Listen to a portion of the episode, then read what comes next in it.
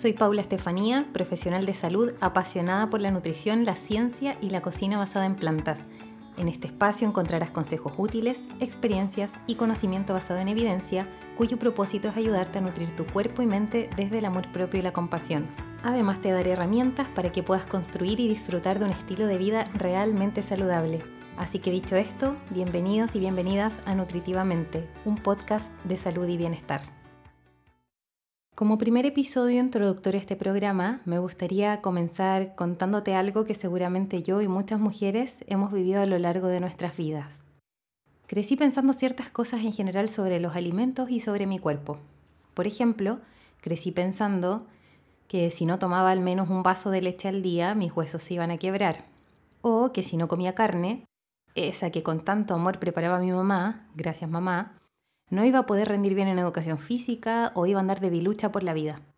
En todo caso, con carne o sin carne, nunca fui muy buena en los deportes. También crecí pensando que los cereales de chocolate típicos de esos años, esos del perrito y el campo de trigo, o esos multicolor del conejo, o ese de estrellitas, eran los únicos cereales que existían. Claramente en ese tiempo comía arroz, por ejemplo, pero nadie me decía que eso era un cereal. Lo mismo con la avena, el trigo, la cebada, etc. También pensaba que mi desayuno perfecto era ese que veía los monitos, ¿cierto? Y que por lo tanto debía tener pan con huevos, con jamón, tocino, queso. Y mi anhelo máximo, sobre todo para mi cumpleaños, por ejemplo, era que me celebraran yendo a algún local de la cadena del payaso que todos conocemos y que me compraran lo que yo hoy día llamo la cajita infeliz. Y esa publicidad que pasaban en la tele, la del huevito al día, yo creo que muchos se acuerdan de esto. También crecí pensando en la comida como una forma de premio, entonces cada vez que había un logro, típico que se festejaba con un buen chocolate, un completo o una ida al patio de comidas del mall más cercano.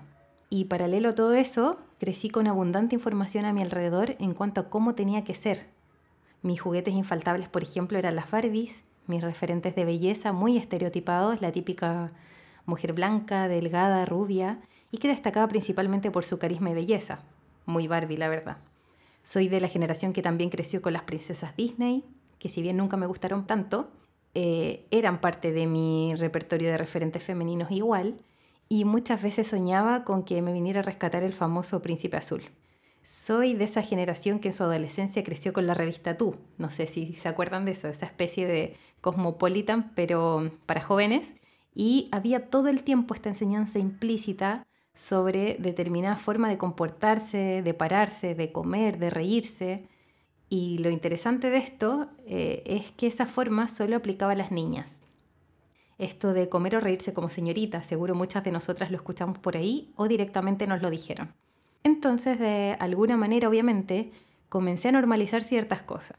Por ejemplo, el dolor de guata después de comer, la hinchazón después de tomar leche, el opinar del cuerpo de otros, el hacer dietas para bajar de peso, el participar de conversaciones que no me hacían sentido, que no me gustaban, pero no porque fueran cosas malas o terribles, simplemente eran cosas que no me gustaban, pero yo me mantenía ahí. Por ejemplo, el bailar en el colegio era algo que nunca, nunca disfruté, pero que hacía porque era lo que otros esperaban de mí. Eh, había una presión social implícita, ¿cierto? Y a veces había una nota de por medio, el típico 7 que te subía el promedio, sobre todo para fiestas patrias, por ejemplo. Más adelante en la vida me formé como tecnóloga médica de la Universidad de Chile, donde pude vivir en carne propia lo que es ser estudiante de universidad pública y después adentrarme en el mundo de la salud, en la salud pública y privada, y darme cuenta de la abismal diferencia que había entre ambos sectores. También pude ver cómo el sistema de salud actual nos ha fragmentado como seres humanos.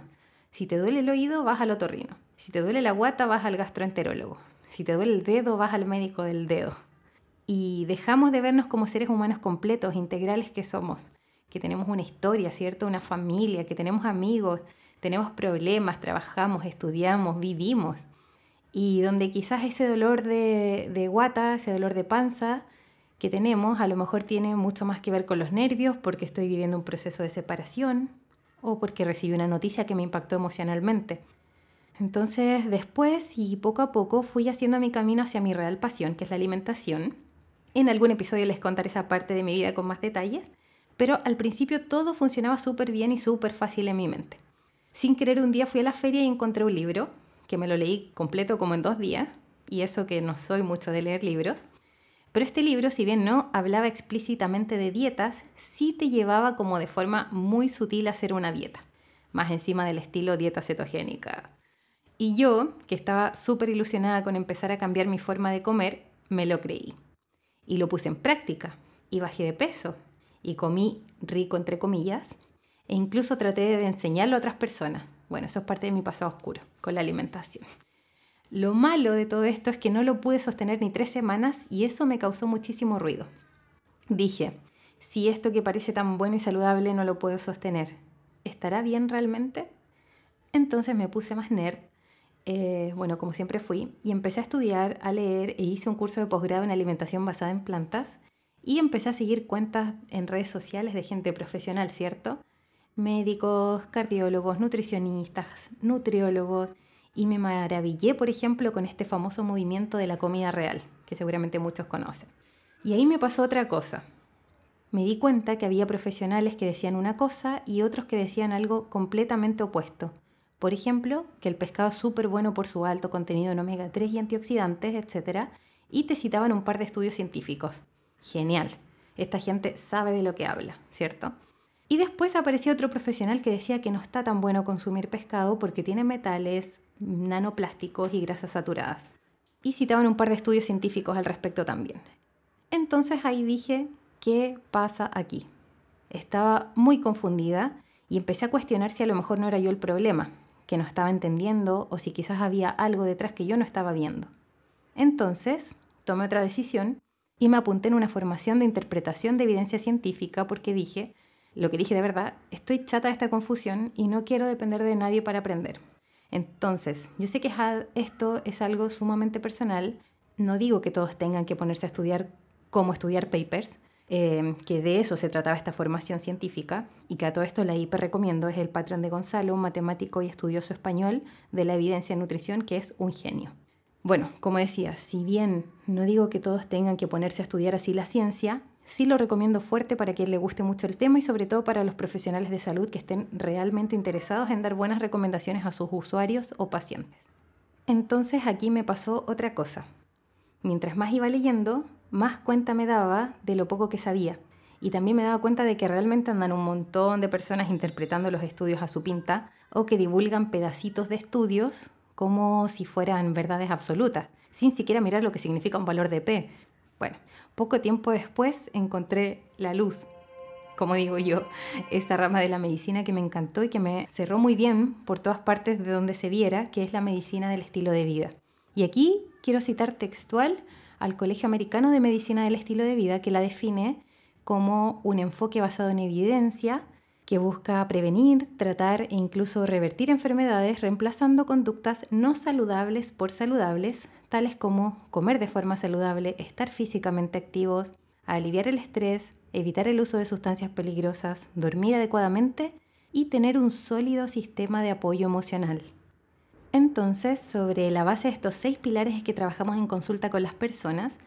Y bueno, otra cosa que me encantó de esta área es que es Mm, bastante multidisciplinar, es decir, podemos encontrar kinesiólogos, nutricionistas, dentistas, médicos, por supuesto, de distintas especialidades que atienden con este enfoque, que lo aplican, y es maravilloso porque es lograr mirar a la persona que tienes enfrente como un todo, no como partecitas, partes que hay que tratar. Además se enfoca en la prevención, otra cosa que me encantó, ¿cierto? De las típicas enfermedades causadas por llevar un estilo de vida poco saludable no en simplemente dar un paracetamol para aliviar el síntoma y chau, para la casa. Entonces, siguiendo con mi historia para ir terminando, en general hasta los 24 o 25 años, crecí con muchos conceptos que no estaban haciéndome del todo bien. La confusión, estos estereotipos de belleza, ¿cierto? Y siento que muchas de nosotras crecimos normalizando el no sentirnos bien, el no estar a gusto con nuestro cuerpo, con nuestras convicciones, con nuestras ideas. Y a veces sufrimos por eso, o sea, sufrimos cuando nos miramos en el espejo y lo primero que vemos son las estrías, las canas, el rollito. Sufrimos también cuando acudimos en busca de ayuda y solo recibimos confusión. Sufrimos cuando vivimos en un medio donde hay una falta de claridad y información tremenda sobre temas importantes como la nutrición, la lactancia, la salud mental, el embarazo, etc. O sea, vivimos en un mundo que tiene una hiper cantidad de información, pero así todo no tenemos claridad. Entonces, cuando creé mi cuenta de Instagram, arroba cocina.conciencia, hace algunos años, fue con el objetivo de guardar mis fotos de comida. Y poco a poco se fue transformando en un espacio para subir mis recetas y compartirlas con el mundo.